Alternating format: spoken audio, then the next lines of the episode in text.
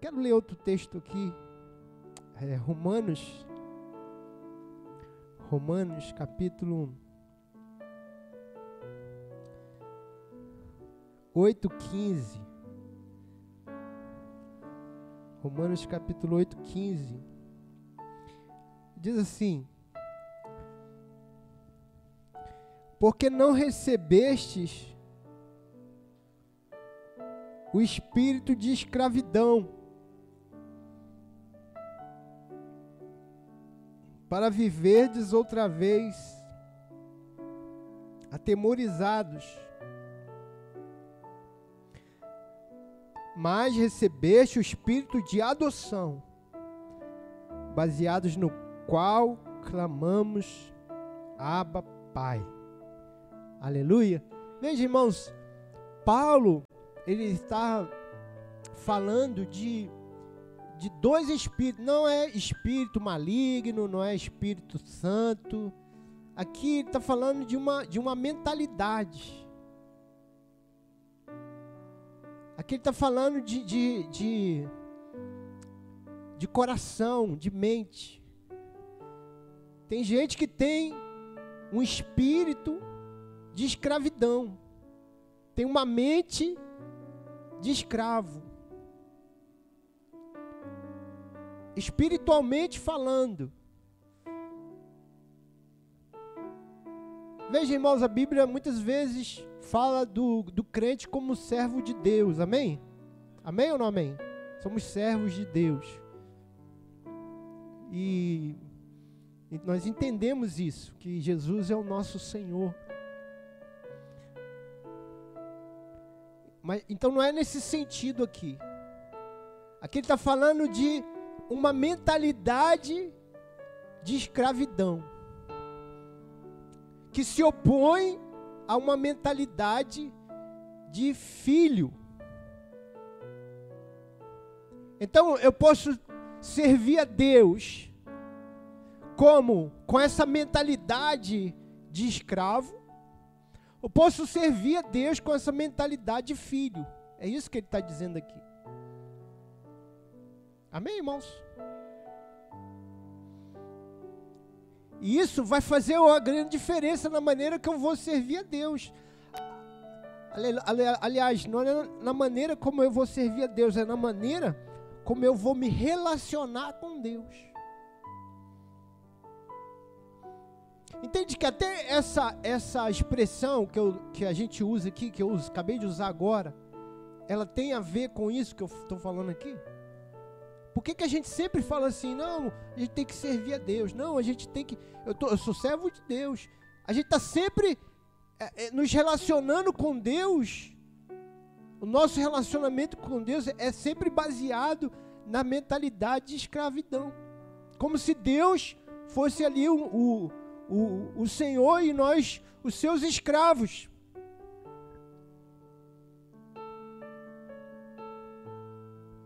É disso que Paulo está falando aqui.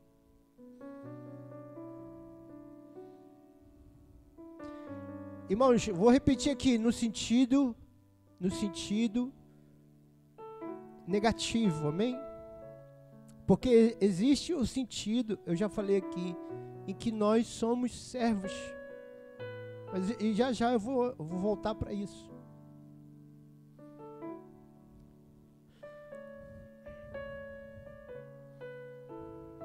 Eu vou repetir aqui o, o, o capítulo, o que diz Paulo aos Romanos, capítulo 8, verso 15.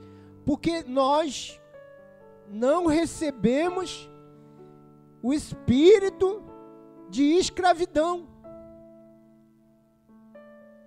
Não foi esse o espírito que nós recebemos de Deus. Não foi essa a, a, a, a, a, a mentalidade, a, o ensino não foi esse, não foi esse o propósito de Deus para nós. Não foi. De sermos ou de vivemos em escravidão. Como, como sendo escravos da religião. Como sendo, sendo escravos de um, de um, de um Deus né, que quer apenas que você trabalhe para Ele. Que você sirva a Ele que você que você faça alguma coisa para ele.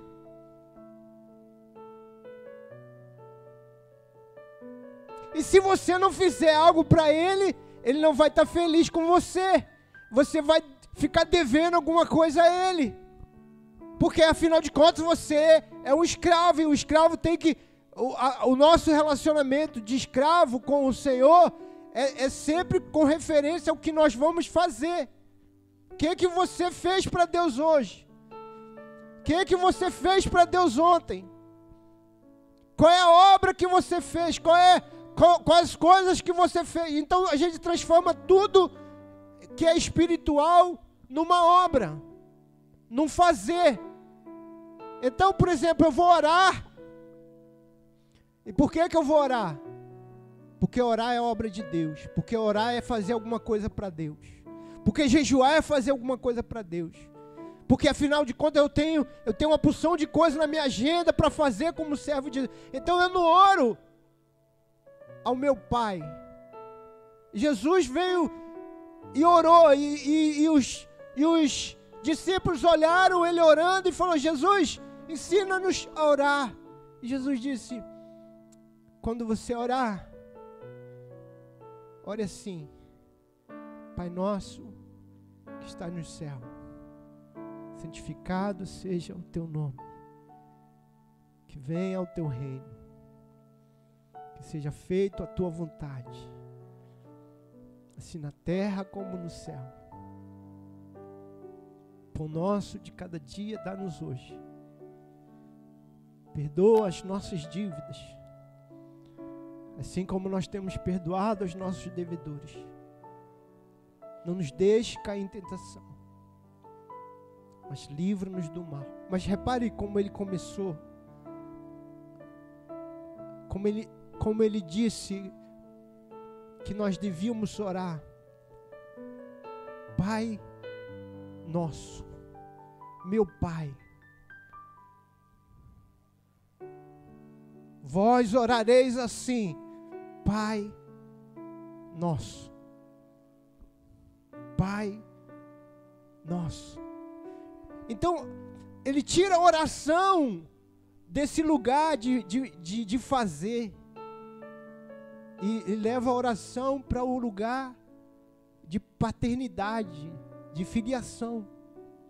Eu vou falar, eu vou conversar com meu pai.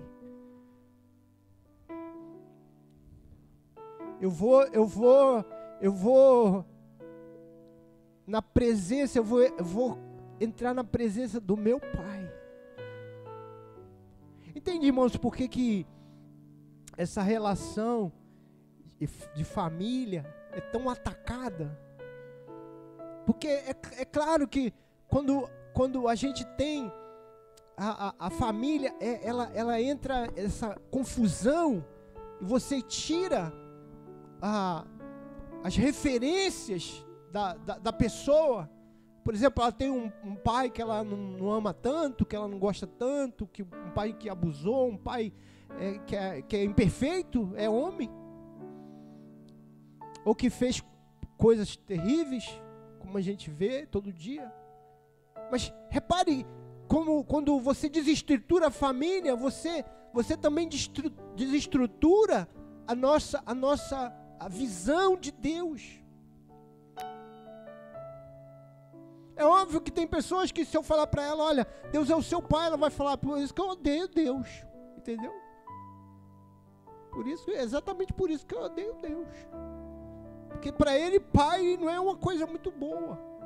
Mas veja, por que que, por que que isso acontece? Não é por causa de Deus, não é por causa de, é porque o, o, o, o, o homem, a sociedade, se desestruturou de uma, uma forma tão, tão é, é, terrível que até a nossa é, é, relação com Deus ficou desentuada, né? Com aquela música que você desentoa, né?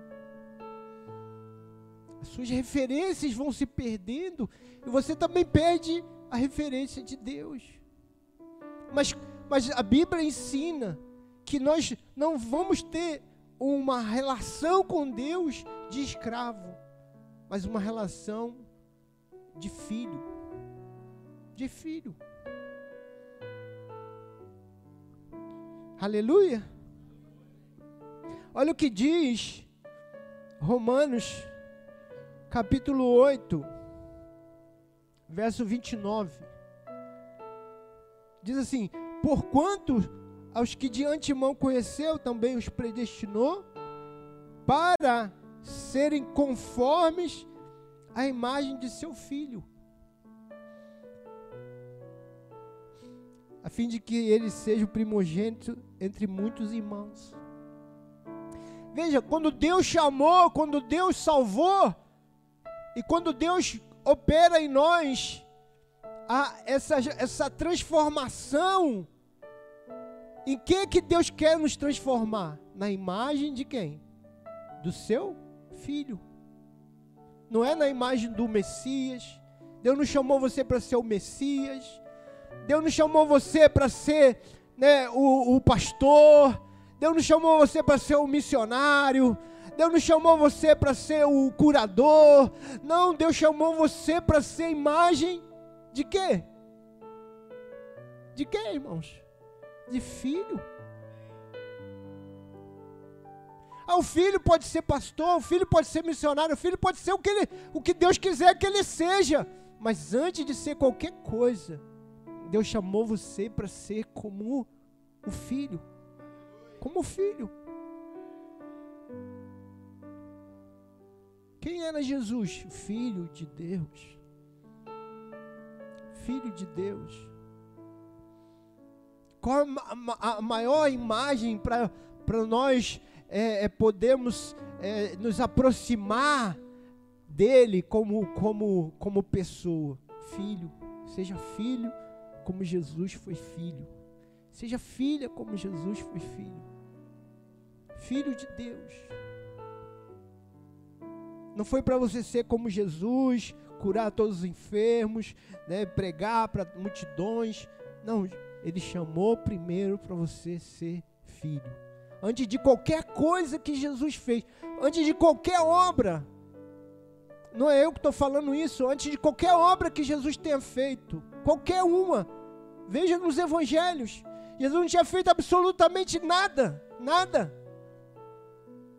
Nada, não tinha curado, não tinha pregado, não tinha feito nada, mas quando ele foi batizar, que que Deus disse? Qual a voz que veio e falou: Esse é o meu filho amado, em quem tenho prazer. Aleluia. Jesus tinha feito absolutamente. O que, que Jesus fez até ali? Nada ele começou a fazer a partir dali. Veja que, que a identidade, veja, você é filho, como filho você vai fazer, mas você não vai fazer para ser filho. Amém? Você não vai fazer nada para se tornar filho. Você, porque você é filho, Deus vai usar você. Porque você é filho, você vai servir a Deus. Porque você é filho, Deus vai te enviar Deus vai falar através da tua vida. Deus vai te usar para curar os enfermos. Porque você é filho, Deus pode usar você para tudo. Porque você é filho. Porque você é filho, Deus tem acesso.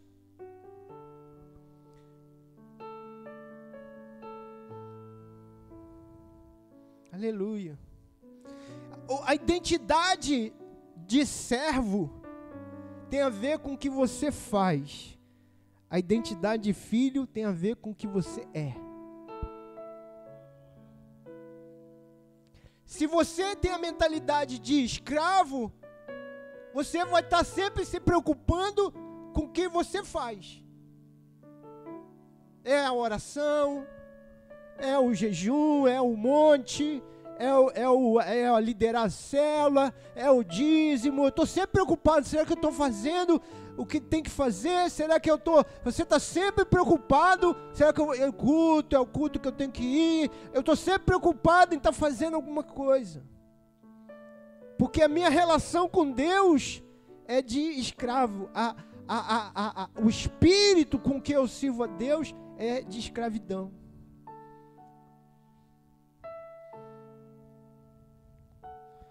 Gálatas quando Paulo diz, fala sobre isso aos Gálatas, ele diz assim: Digo, pois, que durante o tempo em que o herdeiro é menor, ou seja, é criança, e nada difere do escravo. Então ele é criança. Você é criança, Paulo diz. Não tem diferença entre uma criança que é serva. E ali, irmão, você tem que entender o contexto da Bíblia, né? Porque o escravo aqui não é o, o, o mesmo escravo que a gente tem, é, é, a noção de escravidão que a gente tem do Brasil, por exemplo. Da, da... O escravo, ele era um, uma pessoa que tinha uma dívida, E ele não tinha como pagar aquela dívida. Então ele se tornava escravo, ele se tornava um servo para pagar a dívida. E, e, ele tinha um tempo. Ele não ia servir a vida toda, ele tinha um tempo para ele servir como se fosse um empregado. Ele só não era empregado porque ele não podia pedir as contas, ele tinha que pagar toda a dívida. Então, olha, para você pagar a tua dívida, você vai ter que trabalhar para mim, você vai ter que ficar aqui me servindo durante 10 anos. Ainda que seja horrível isso também, mas é, é, não é a mesma escravidão de alguém comprar. Não, na, na, no contexto judaico, escravidão era um, alguém endividado que estava pagando uma dívida para o seu senhor. Então ele não era, ele não ia ficar ali para sempre e ele nem era, o outro nem era dono dele. Não, não era dono. Era dono do seu serviço. Era dono do seu do seu trabalho. Mas não dele. Não tinha esse esse esse essa coisa de você ser dono do outro para o judeu. Então é nesse sentido aqui que ele está falando. Então as crianças, então geralmente os servos, eles estavam ali na casa né, do seu senhor e ali eles tinham filhos, eles moravam ali, eles tinham e os filhos dos servos eram criados junto com os filhos do, do senhor, como, como, como todos, é, é como se fosse uma família só. E não era diferente o, o, o filho do senhor e o filho do escravo. Só que quando crescia o menino, todo mundo ia saber porque o menino, que era filho do Senhor, ia ser herdeiro de tudo. O filho do escravo, não. Ah, embora ele tivesse na casa, embora, embora ele comesse na mesma mesa, embora ele vestisse a mesma roupa, ele um, haveria um tempo que ele ia deixar aquela casa. O pai ia trabalhar ali durante 10 anos, 15 anos, e ele ia ter que deixar aquela casa. E não ia levar absolutamente nada. Não ia levar herança nenhuma. Não ia levar nem dinheiro nenhum, porque ele estava ali só para pagar uma dívida. Então veja, quando as crianças nasciam, quando elas eram crianças, elas não eram diferentes uma da outra.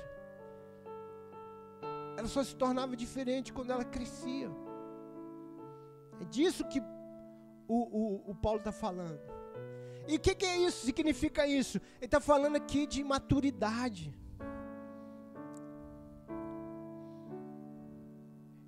Ele está dizendo aqui, é, é, é, isso que se trata aqui, irmãos. Que a mentalidade de escravo, a mentalidade de escravidão, é quando você é menino. Porque quando você cresce na fé, no conhecimento de Deus, na sua relação com Deus, você vai entender que você não é escravo, você é filho de Deus. Você, e como filho, você é herdeiro. Veja, irmãos, é, quando você, por exemplo, vamos ler lá Lucas 15, Lucas 15, Evangelho de Lucas capítulo 15. Aí conta a parábola do filho pródigo.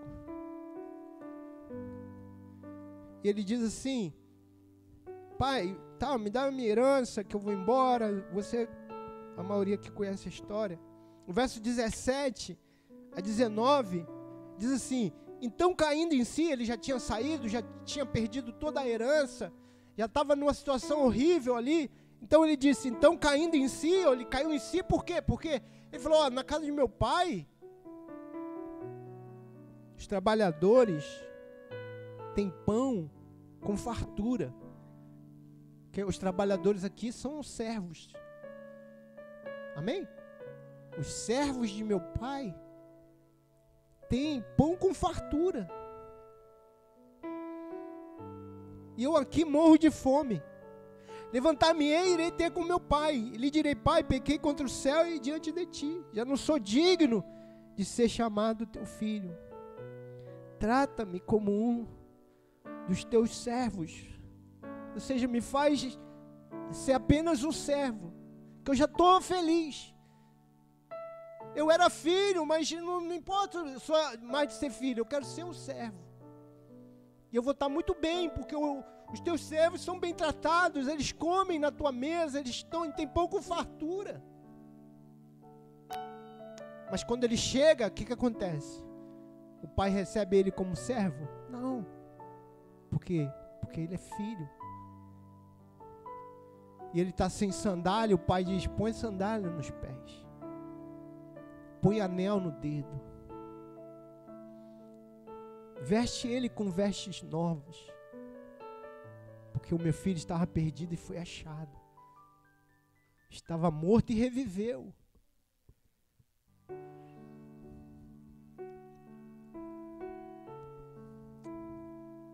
Daí no, no capítulo 15 mesmo, verso 29, diz assim: E aí fala do outro filho mas ele respondeu a seu pai.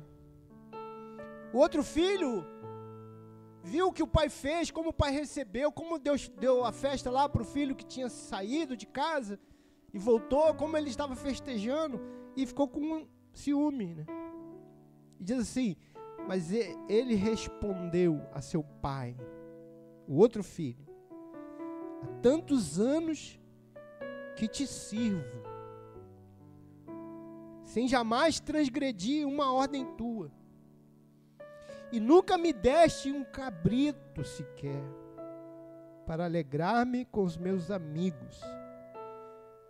Vindo, porém, esse teu filho, que desperdiçou os teus bens com meretrizes, tu mandaste matar para ele um novilho cevado. Então lhe respondeu o pai: Meu filho, meu filho, Olha o que o pai está afirmando para ele: Você é meu filho. Você não é o meu servo. Veja o que ele disse para o pai: Pai, há tantos anos eu estou aqui te servindo. E tu não me deste nem um cabritinho para me alegrar com meus filhos. E o pai diz: Meu filho, você não é meu servo, você é meu filho. Porque a mentalidade dele é mentalidade de quê? De servo. Eu estou aqui há tantos anos. Não é assim que muita gente faz na igreja, irmãos. Quando passa uma luta, poxa, tanto tempo servindo a Deus. Por que, que eu estou passando por isso? Entende? Entende a decepção da pessoa? Porque se eu sirvo a Deus, eu, eu tenho crédito. Porque o meu serviço me deu crédito diante de Deus.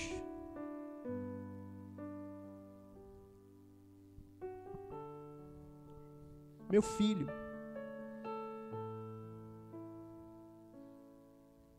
tu sempre estás comigo. Feche seus olhos, eu quero declarar isso na sua vida, irmão. Eu quero declarar que essa é a palavra de Deus para você. Meu filho, tu sempre estás comigo. Tu sempre estás comigo. E tudo o que é meu é teu. Tudo que é meu é teu. Você não precisa nem de pedir. É o que o pai estava dizendo. Você não é meu servo. Os meus servos pedi, precisam pedir. Não tudo que é meu é teu, você é meu filho. É o que Paulo diz em Gálatas, quando ele diz assim: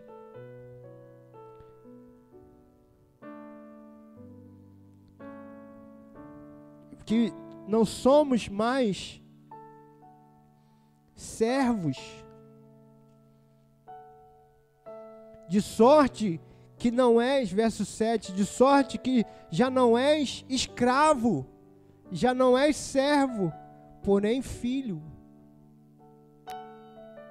Quando você era menino, não era diferente, mas agora você já não é mais escravo, porém filho. E sendo filho, também é herdeiro por Deus. Aleluia. Aleluia. Porque o filho não conquista, irmão. Preste atenção nisso aqui. O filho não conquista. O filho se torna herdeiro. Sim ou não, irmão? É claro que o filho vai ter as conquistas deles. Você sabe disso. Amém? Eu estou dizendo que quando você é filho, você se torna de um pai rico, você se torna herdeiro.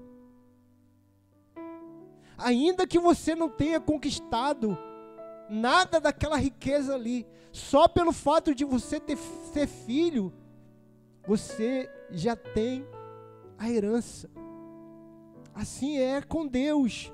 Deus disse para o filho: Filho, tudo que é meu é teu.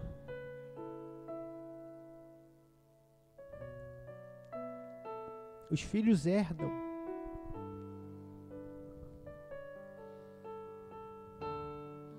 Romanos 8,15. Romanos 8,15. Porque não recebestes o espírito de escravidão, para viverdes outra vez atemorizados. Olha a diferença de quem vive como com espírito de escravidão e o espírito de adoção, o espírito de filiação. Quem vive com espírito de escravidão vive o quê? Atemorizado. Atemorizado. O tempo todo está com medo de Deus. Com medo de Deus tirar, amaldiçoar, tirar a bênção, perder a salvação. O tempo todo ele está é, lutando com Deus. Como o irmão, né, conversando comigo, ele falou: todo dia, pastor, eu acordo, eu, eu vou lá diante de Deus buscar a minha salvação. Vai que eu perco, né? Todo dia, então, eu vou lá batalhar. Porque não tem nada pronto, não, pastor. É luta, irmão. Conversar com irmãos assim. Porque ele fala com tanta avidez, ele acredita tanto naquilo ali. Mas veja o tormento de uma pessoa dessa. Ele mal acordou, ele já acha que ele está devendo, ele já acha que ele, tá, ele tem que buscar Deus e a, ele não busca Deus para relacionar com Deus nesse, nesse relacionamento de amor, de, de filho. Ele busca Deus para conquistar sua salvação, para ter o perdão dos seus pecados, para viver uma vida né, honesta. Não tem nada de mais nisso. Você buscar Deus para viver uma vida honesta deve, deveria ser realmente um, uma coisa que a gente devia fazer. Mas não é para isso, irmãos, que você relaciona com Deus. Né? Não é nem isso que ah, você deve fazer quando você busca Deus. Porque quando você busca Deus, se relaciona com Deus, e a vida de Deus começa a fluir em você, você vai viver a vida de Deus em você. É isso que o, o, o Paulo diz aqui em Gálatas. Se você prestou atenção no texto, ele diz assim: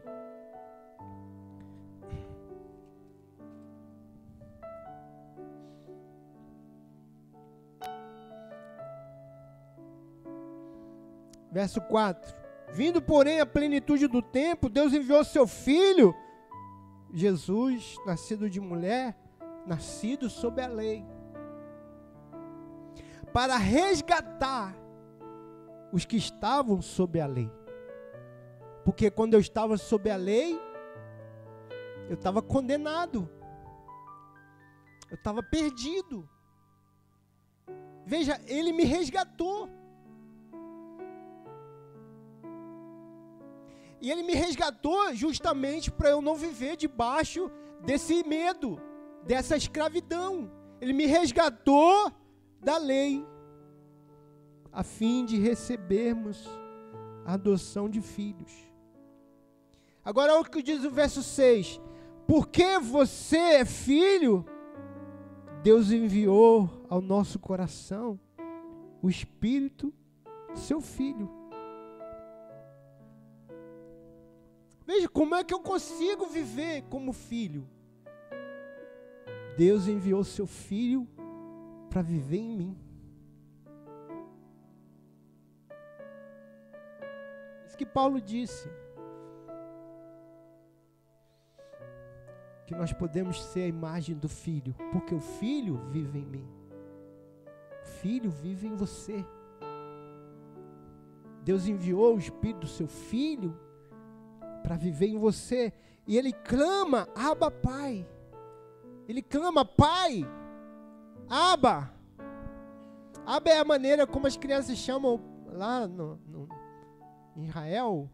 E, e, não só em Israel, em outros países ali do Oriente, as crianças chamam assim, as criancinhas chamam Aba. Aba. Aba é uma expressão que a criancinha usa. É como se o, o, o, o, as crianças falam, né, papai, né? As crianças não falam assim, papai ou paizinho, mas é, é essa maneira da criança chamar Aba, Aba. É, é um relacionamento de filho e de pai, Aba. Jesus veio habitar em nós para nós nos relacionarmos com Deus baseados nessa filiação.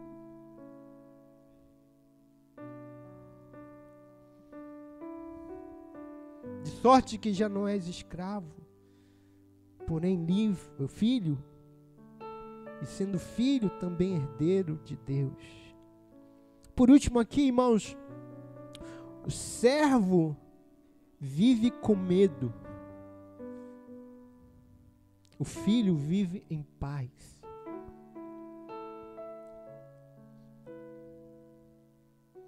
Se eu sou servo e eu vivo com a mentalidade de servo, esse espírito de escravidão, eu estou sempre com medo. Tudo que eu faço para Deus é baseado no medo. Ah, vou dar dízimo para Deus não me amaldiçoar. Ah, eu vou liderar para Deus, para Deus, né, não me punir.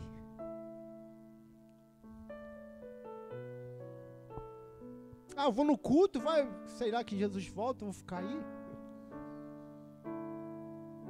Eu estou sempre fazendo para Deus baseado em quê? No medo. O filho, ele faz baseado no amor, no relacionamento. Eu dou o meu dízimo, porque eu quero servir meu pai em amor. Eu vou liderar porque eu quero servir o meu pai, porque os filhos servem. Jesus, a Bíblia diz que ele e ele, que Jesus, que é filho, a Bíblia diz que ele se fez homem. Ele se fez servo. Por que, que Jesus se fez servo? Porque antes ele era filho. O filho pode se fazer servo. Os filhos podem servir.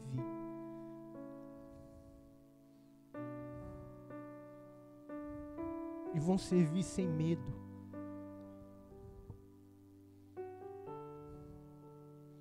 Vão servir na família. Vão servir para honrar. Vão servir para afirmar ali a, a paternidade dele, o, o, a identidade dele. Eu tenho um pai. Eu tenho um pai que me ama e eu, eu posso servi-lo com alegria. Com alegria. Eu tenho um pai que me su supre em todas as coisas e eu vou servir a ele com alegria. Com alegria. Porque eu sou filho amado. Aleluia. Aleluia. Os filhos, João capítulo 8, 35.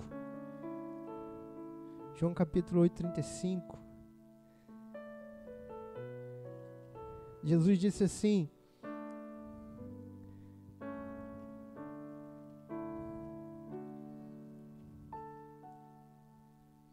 E o escravo não fica sempre na casa, o filho sim, para sempre. Aleluia. Ah, o escravo ele passa um tempo ali, serve, né? Faz ali o que ele tem que fazer. Ele, ah, Deus quer que eu faça isso, Deus quer que eu faça, mas aí daqui a pouco ele vai embora. Mas o filho não. O filho fica para sempre. E às vezes o servo faz porque ele já pagou a dívida. Às vezes o servo, o servo vai embora porque ele não está sentindo ali firmeza mais. Ele falou: Não, eu quero ir embora. O servo sempre tem. É como você trabalha numa empresa, né? Qual a garantia que tu tem que você vai ficar ali? Nenhuma. Porque a hora você pode ser mandado embora. Mas o filho não. O filho é filho para sempre. Aleluia. Então, por que que não tem medo? Por que que o servo teme? Ele teme porque ele não é dono de nada, ele vai ele vai sair ali sem herdar nada, ele vai ele vai pode ser mandado embora a qualquer hora. Mas o filho não. O filho está em paz filho está em paz, o filho é herdeiro. Filho é filho. Sirva Deus em paz. Sirva Deus em amor. Sirva Deus em fé. Pastor, o senhor está dizendo, pelo que o senhor está dizendo, então, precisa da gente fazer nada. Veja, irmãos, essa é uma luta nossa, porque a gente põe a nossa condição para fazer algo sempre para pagar para Deus. Isso é terrível. Eu vou dar meu dízimo, o que, que Deus vai me dar em troca? Eu vou liderar, o que, que eu vou ganhar com isso? É sempre essa barganha. Quando você crescer, você vai se libertar disso. É isso que o Paulo está dizendo aqui. Quando você crescer, você não vai mais perguntar isso. O que, que eu vou ganhar com isso? Nunca mais você vai perguntar isso. O que, que isso está me trazendo de bom? Isso é o que os servos falam. Os filhos não falam isso. Porque ele é filho. Ele não tem para onde ir. Para onde que eu vou? casa de meu pai há muitas moradas.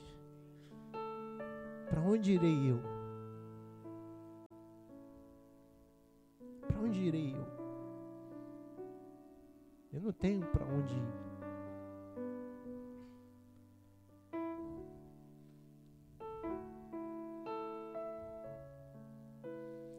Quando o Nilson estava falando aqui de dízimo, e ele deu testemunho dele, já falou aqui várias vezes. Você veja como é bom passar por esses desertos, como, é, como Deus nos ensina. Um dia, ao invés de dar os 10%, ele deu 90%. E ele podia vir aqui na igreja e falar assim: Olha, pastor, hoje eu fiz uma burrada, pastor. E eu, ao invés de entregar meu dízimo, eu entreguei 90%, eu entreguei meu, meu, meu salário todo, praticamente todo. Troquei. Ele podia vir aqui na igreja e a gente ia fazer o quê? Destrocar. Falou, não, irmão, tá na paz. Toma aqui o seu o seu salário. Claro que se a gente não tivesse gastado já, né? se a gente tivesse gastado aí ia ser mais difícil, mas então, mas não tinha problema nenhum, a gente ia, a gente ia dar um, uma, uma, um jeito, né? Mas ele falou, ele entendeu aqui como, como algo de Deus para a vida dele. Ele falou: "Não, eu vou, eu vou, é de Deus, eu vou viver só esse mês só com 10%". E aí foi milagre, né? De provisão mesmo. E ele já testemunhou aqui várias vezes. Então, é Deus mostrando que você não é cuidado por causa do teu salário, você é cuidado por causa dele. Então, é, e ele aprendeu, ele, o que, que ele aprendeu? Poxa, se Deus cuidou de mim quando eu dei 90%, como Deus não vai cuidar de mim se eu der 10%? Olha a diferença, irmão. Se eu dei 90%, Deus cuidou de tudo. Deus não vai cuidar se eu der 10%. É, é uma coisa assim óbvia. Claro que Deus vai cuidar. Claro que Deus vai cuidar. Até se você dá 100. Não que eu esteja estimulando você a fazer isso. Estou só dizendo que Deus cuida dos seus filhos. Veja, qual é a luta do, do crente? Eu não vou dar porque vai faltar. E o que, que é isso? É não acreditar que é Deus que cuida de você. Você acredita que quem cuida de você é o teu salário. Quem cuida de você é o dinheiro que você ganha. Mas quem cuida de você é o Senhor. É Deus que cuida de você. É Deus. Ele, claro que ele usa o teu trabalho, claro que ele usa o teu salário, mas se Deus não cuidar de nós, irmão, nós estaremos perdidos. Perdidos. Quantos aqui, quantos irmãos aqui, né, passaram essa pandemia toda? Aí você falou, lavou a mão, é, botou máscara, e você falou, não, eu não peguei porque eu botei máscara. Irmão, quanta gente estava de máscara e pegou? Quanta gente lavou a mão com algo que pegou? Quanta gente dentro de casa, isolado dentro de casa e pegou? Foi Deus que cuidou de você, é Deus que está cuidando de nós. Se não fosse o Senhor, o que seria de nós? E muita gente, não, porque eu tenho que me isolar, que eu tenho que ficar. Claro, é, tudo tem o seu lugar, mas só estou dizendo para você que se não fosse o Senhor, se não fosse a mão dele sobre nós, se não fosse a misericórdia dele sobre nós, até, por, até pelos irmãos que pegaram o Covid e, e, e, e venceram, irmão com diabetes, irmão com, com asma, irmão com problema, e, passou e, venceu. E, pessoas jovens, novas, pessoas cheias de saúde, morreram. Não, não venha dizer para mim, irmãos, que foi alguma coisa que você fez. Não, foi Deus que fez. Foi Deus que cuidou. Foi Deus. Por que, que cuidou? Porque somos seus filhos. Pastor, mas e quando nós passamos pelo deserto, e quando nós morremos de verdade, morremos mesmo do. Porque, veja, irmãos, Deus vai cuidar vai continuar cuidando. Às vezes Deus cuida de nós aqui, às vezes Deus cuida de nós na eternidade. Mas Deus sempre vai cuidar de nós. Se você, você acreditar que Deus cuida de você só nessa vida, então o teu entendimento do cuidar de Deus é, é, é limitado ainda. É limitado. Deus vai cuidar de nós para sempre. Para sempre. Para sempre. Para sempre. Ele será o nosso Pai. Amém? Glória a Deus. Você pode dar um aplauso a Jesus, agradecer a Deus. Receber essa palavra. Vamos ficar de pé. Receber essa palavra em nome de Jesus.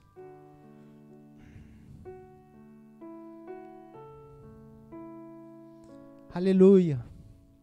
Obrigado, Jesus. Obrigado pelo teu cuidado. Obrigado porque em Cristo o Senhor nos fez filhos. O Senhor nos deu o poder de sermos feitos filhos de Deus. Obrigado por nascer de novo.